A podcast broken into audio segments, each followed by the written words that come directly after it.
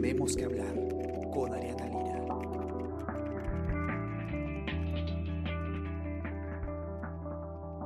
Hola a todos, ¿qué tal? ¿Cómo están? Yo soy Ariana Lira y hoy tenemos que hablar de candidatos al Congreso porque hay un informe bastante interesante que ha hecho Jonathan Castro, periodista de política del comercio, sobre eh, algunas algunas conductas que han tenido ciertos candidatos al Congreso para las elecciones del 2021 en las elecciones pasadas.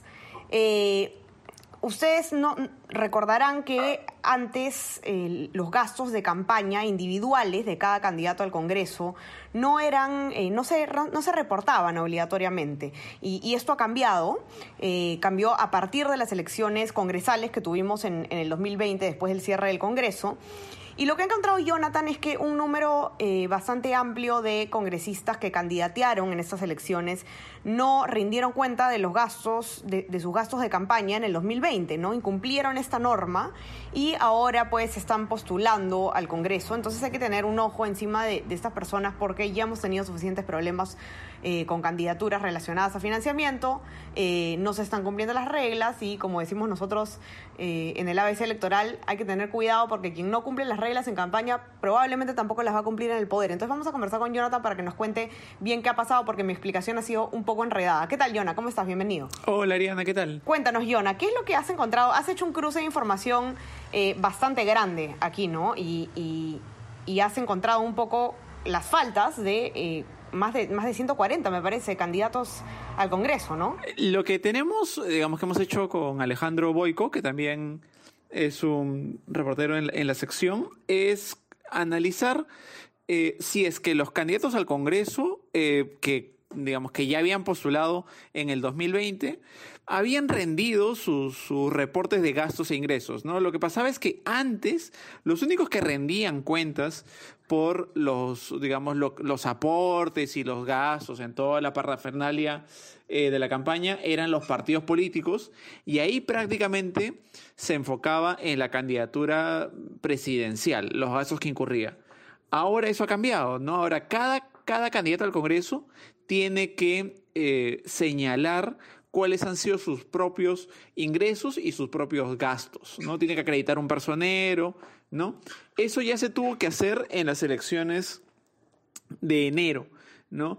Eh, y lo que hemos encontrado al cruzar las, las bases de datos de, de, los candidatos actuales con la de los eh, candidatos de enero es que hay 144 de, de ellos, de candidatos eh, que están participando ahora que en, en, la última elección no rindieron eh, sus reportes de, gastos, ¿no? Y ahí hay gente de todos los partidos, eh, principalmente de UPP, ¿no? Hay que resaltar ahí que uno de los partidos que más cumplidos ha sido el FREPAP, en el que tiene candidatos que, que han participado antes y que ahora, digamos, están participando, pero que ellos sí han rendido casi en su mayoría eh, sus balances de, ingresos y gastos, ¿no?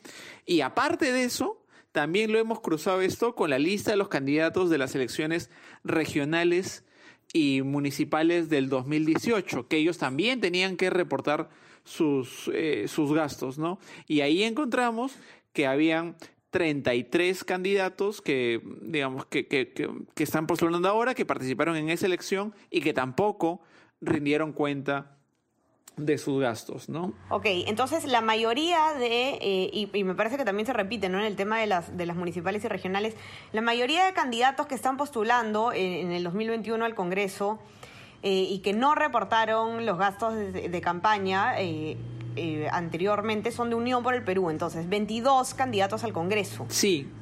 según tu nota. Son, son 22 en el caso de, de las elecciones de enero y a eso súmale siete más que, que participaron en, en el 2018 y, y, tampoco y no rindieron sus cuentas, ¿no?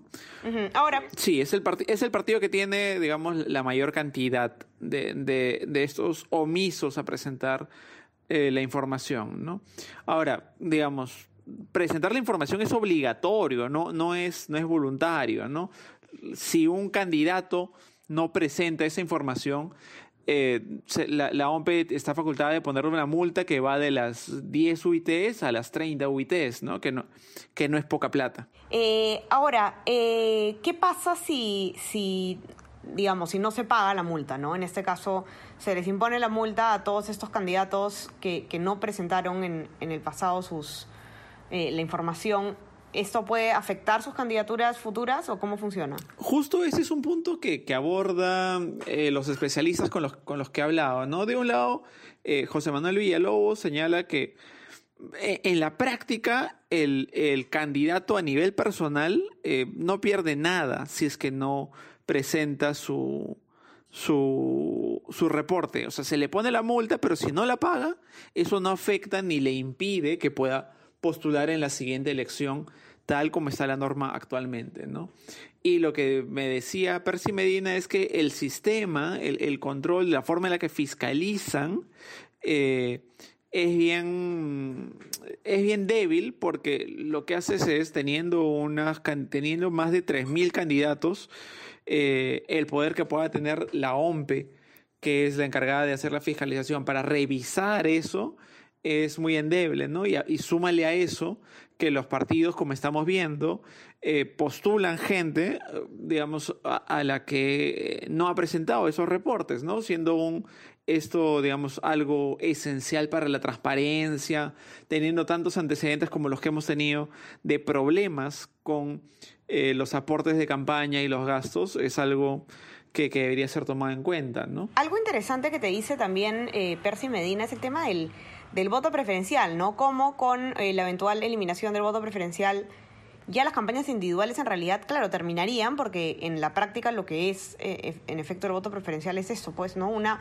una competencia por quién se hace más visible, en realidad. Sí, claro, lo, lo, lo que me dice Percy Medina es que lo que hemos visto nosotros hasta ahora es, digamos, la, competencia de los candidatos eh, al Congreso a nivel individual, ¿no? Siempre hemos visto campañas que cada uno hace por su cuenta, ¿no? Cada uno maneja un fondo a su, a su medida y, y claro, y después la OMPE va, tiene que, que revisar la información individual de 3.000 candidatos.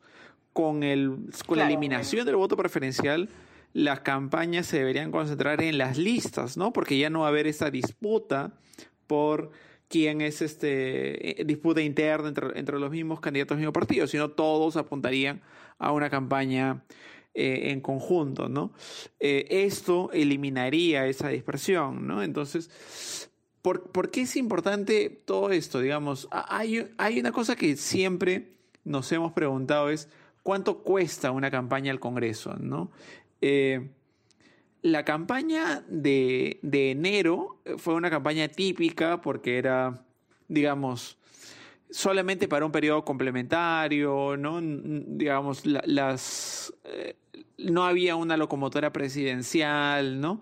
Pero pese a sus características eh, particulares, lo que vemos con la información de los reportes de OMPE, ¿no? de lo que dieron, de lo que reportaron los candidatos a OMPE, al menos los que reportaron, es que en promedio una campaña al Congreso en esa elección costó unos, eh, si, no me equivoco, unos 11 mil soles. ¿Ya?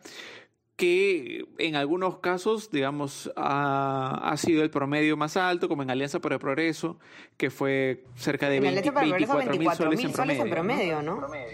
E, esos datos son importantes para darnos la magnitud de, qué cosa es lo que gasta un candidato al Congreso, ¿no? Que antes, sin esta transparencia que ahora tenemos gracias a, las nuevas disposiciones, eh, cambia un poco el panorama de saber digamos, lo que invierten, ¿no? Así es.